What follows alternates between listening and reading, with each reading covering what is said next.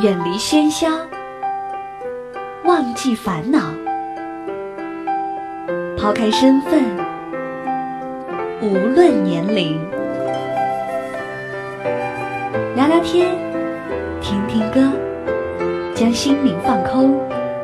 我在，与你填满。我只做我的播客，你只做我的听者。简单，释然。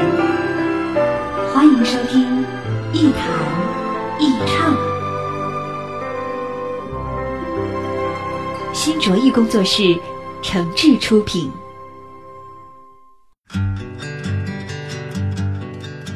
这里是网络播客节目《一谈一唱》，我是梁毅。在收听节目的同时，别忘了关注我的新浪微博“梁毅一九七六”，或者您有什么问题想要单独问我啊，还可以在芬达上搜索“梁毅”，然后向我付费提问。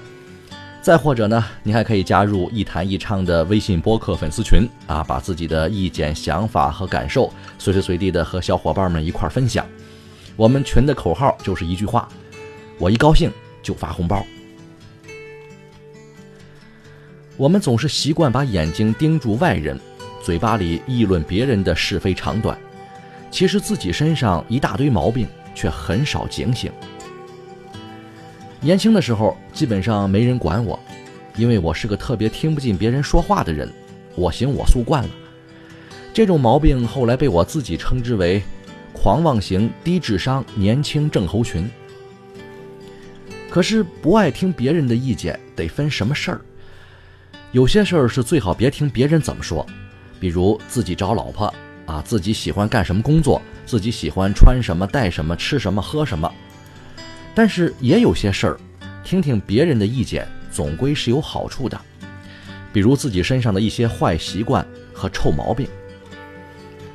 年轻的时候很少有人劝我戒烟，即使有人劝，我也基本不听。十七岁那年，我第一次从家里偷烟抽。抽的第一根烟叫希尔顿，啊，是一种外国烟，混合型的。后来我才知道，香烟还分烤烟型和混合型。抽第一口的时候呢，特别兴奋，啊，就像一个从来没做过案的小偷一下偷到了一个大钱包一样。但是抽第二口的时候就感觉不对了，太呛了，啊，根本不敢使劲往里吸。于是呢，就把烟大口大口的吐出来。吐出来之后的烟雾又弥漫在我的脸部周围，被二次吸入之后变得味道杂乱，口鼻上火，连带着眼睛也被熏得睁不开，于是一个劲儿的咳嗽，本能的用手去扇开这个眼前的烟雾，结果呢，另外一只拿烟的手也不知道该怎么放了，夹烟的姿势一点儿也不帅。那是我在自己的房间第一次抽烟。好在是那个时候，我是自己住一套房子，父母根本不知道我抽烟的事儿，别人也不会看见，否则那副被烟熏呛之后的狼狈相，真的是挺尴尬、挺难看的。好在是男孩抽烟吧，啊，通常都是无师自通，这种自我学习，随便看个电影、电视剧啊，或者是在校门口观摩一下那些社会青年的动作，就能学个大概，差不多。所以在连着偷了我爸三根烟之后，我就能轻松自如地叼着香烟在房间里来回走动了，还能试着使劲吸上一口，然后吐出一个长长的烟柱，那副样子好像自己已经是个饱经风霜的社会老油条一样，而且自己对此颇为得意。刚开始抽烟的那几年，我跟其他男孩子一样，都是偷偷摸摸的抽。或是跟几个朋友在公园的凉亭里抽，那时候抽烟多少都是有一点自责感和罪恶感的，觉得这简直就是十恶不赦的大坏事儿。直到我上了大学，终于可以名正言顺地在公开场合抽烟了，抽烟也变成了一种习惯，成了一种瘾，抽烟的快感也几乎已经感觉不到了。其实抽烟是一种特别伤害自己的习惯。有很多次，烟抽的很多，人也很难受，真想一下就把这个坏习惯给戒了，可是都没成功。后来一个哥们儿跟我说：“如果你没有特别巨大的勇气和决心，啊，仅仅是因为一时难受，那还是别想戒烟的事儿了。我觉得很多人没有戒成烟，大概也都是这个心理，于是也就平衡了。其实我自己知道，抽烟对我来说更多的是一种心理依赖。很多时候，我都不能克服自己内心惶恐、不安、焦虑、软弱等等这些负面的情绪。只要这些不良情绪在，烟就几乎戒不掉。我越来越没有那么大本事跟自己死磕下去了，而且也觉得跟自己过不去本身就是一种特别无聊的行为艺术。在抽烟这件事上，与其整天想着怎么戒烟，还不如多花点心思想想怎么让自己过得更舒坦、更平静，心情更好一些呢。抽烟如果不是用来麻醉自己和解脱心情困扰，而是变成一种消闲和自娱自乐。也许戒不戒烟就没那么复杂了。一弹一唱，一弹一唱，一弹一唱，一弹一唱。这里是一弹一唱喜马拉雅网络专属广播，欢迎下载喜马拉雅手机 APP 或登录喜马拉雅网在线收听。您还可以关注新浪微博和喜马拉雅加微账号“梁毅一九七六”，随时随地分享好声音。好节目正在继续。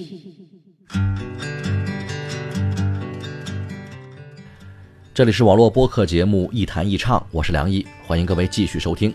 当然，在收听节目的同时，别忘了关注我的新浪微博“梁毅一九七六”，或者是加入《一谈一唱》的微信播客粉丝群。您可以把自己的意见、想法和感受随时随地在群里跟小伙伴们一块分享。我们群的口号就是一句话，别忘了，就是。我一高兴就发红包。通常来说，有抽烟这种坏习惯的，一般也有喝酒的习惯。当然，我也见识过只抽烟不喝酒的，但他们也只是因为曾经喝得太凶，把自己的胃给搞坏了，才真正的戒了酒。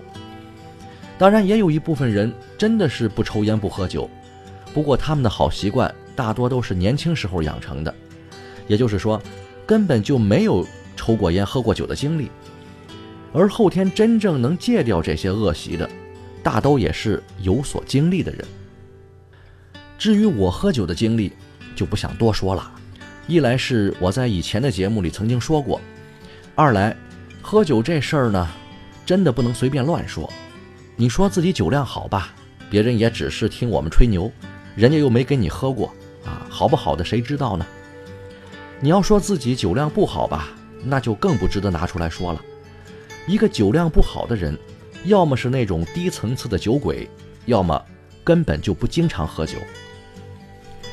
但是我之所以说喝酒有时候可以被称为一种坏习惯，是因为喝酒这种事儿实在不能作为一种常态性的事情坚持去做。尽管我也知道，有很多长寿的人其实都有喝酒的习惯呀，啊，但我觉得还是别被这种事儿给忽悠了。天天喝，顿顿喝，一定对身体和精神是有伤害的。那些真正长寿的人，并非只是因为喝酒才长寿啊，他们的生活环境啊，空气、饮水、饮食、生活规律等等，甚至遗传基因里面，都有可以延年益寿的因素。而这些却不是那些养生讲座或是健康节目会告诉你的。一个常年饮酒的人，基本上。年纪稍微大一些之后，就能一眼看得出来，他们脸上和眼睛里都充满了疲惫，肌肉松弛下垂，甚至语言唠叨，行动迟缓，已经严重不适应快节奏和高强度的工作节奏了。虽然我喝酒的历史也不算短啊，但是喝的最疯狂的那几年呢，也真是没治了，以至于后来我总结了一下。到底在什么状态下啊，人才会长时间的酗酒呢？我觉得，要么是生活太安逸，要么是生活太压抑。在这两种状态下，如果一个人性格内向偏执，又没有能力寻找到改变自己的方法，那酒精常常就会成为最好的生活伴侣。如果自制力和生活状态比这还要差，那沾染上毒品也不是没有可能的。一个男人，除非天生不会喝酒，一喝酒就过敏，那是人家的身体问题，无可厚非。但是除去这个原因，如果滴酒不沾的话，我觉得那一定是一个特别本分的人。他们肯定过得很好，人也很好，但是和我不怎么像。只要不天天酗酒，只要别喝起酒来没什么节制，只要别喝完酒就不知道天高地厚的到处干丢人现眼的事儿，其实喝点酒是件挺好的事情，哪怕仅仅是口福呢，这也是一种福气呀。人生的不如意十里有八九，八九问青天不如问好朋友，酒逢知己老婆。千杯不够，该你了，我来了。有话就让它向长江黄河流。好，不高兴的事儿总要找个出口，别怕啰嗦。谁啰嗦？哎，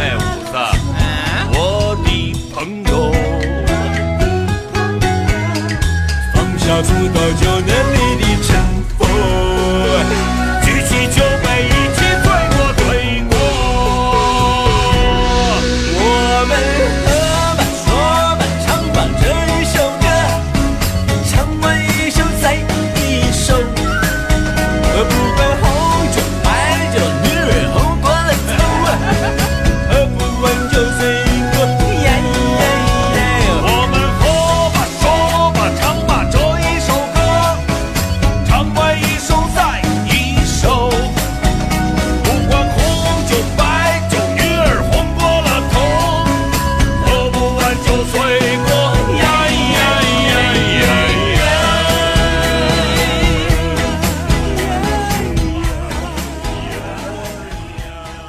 相对于抽烟喝酒这些坏习惯来说，其实还有一种更坏的习惯，就是熬夜。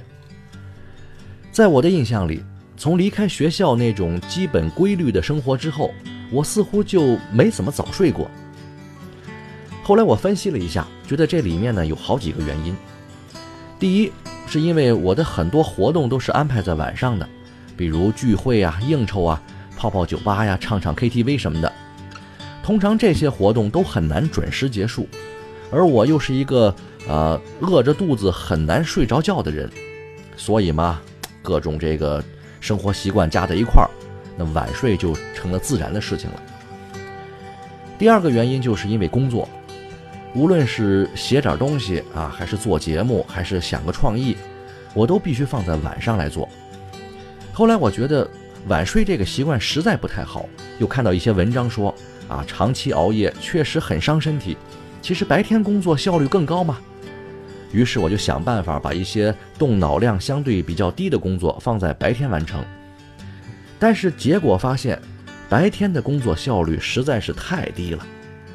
后来呢，我总结出来了，并不是白天状态不好，而是当我白天状态好的时候，别人的状态都很好。像我这种还需要靠上班来养活自己的人。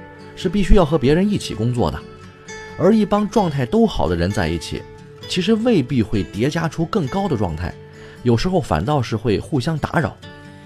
而我恰恰又是一个特别善于也特别喜欢独立完成工作的人，所以我只能选择晚上工作。这不是因为我喜欢熬夜，而是我对自己做出的要求。那养成熬夜的习惯，还有一个原因，那就是发呆。即使什么都不做，每天我也必须得让自己独自待一会儿，要不我会很紧张、很惶恐、很不知所措。而晚上就是最好的时间，我放松、自由、有安全感。这是我从青春期就养成的习惯，善于进行自我调试，也需要进行自我建设。在这个习惯上，我几乎从来没有跟别人说过，也不知道别人的自我管理是怎么进行的。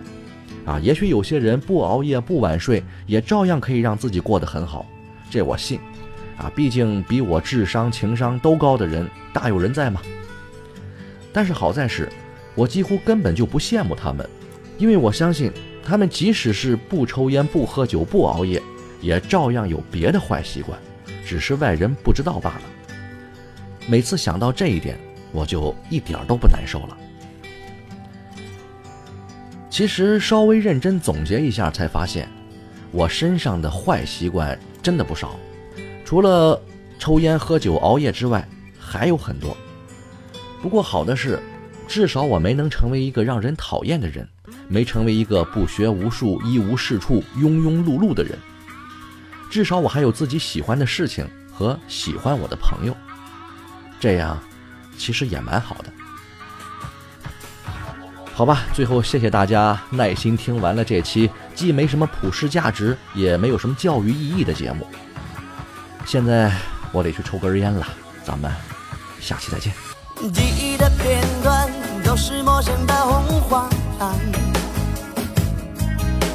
手心出了汗，没有抓住半句诺言，向左转，雾还没有散。雨绵绵，有些不习惯。哪里有我的梦幻？哪里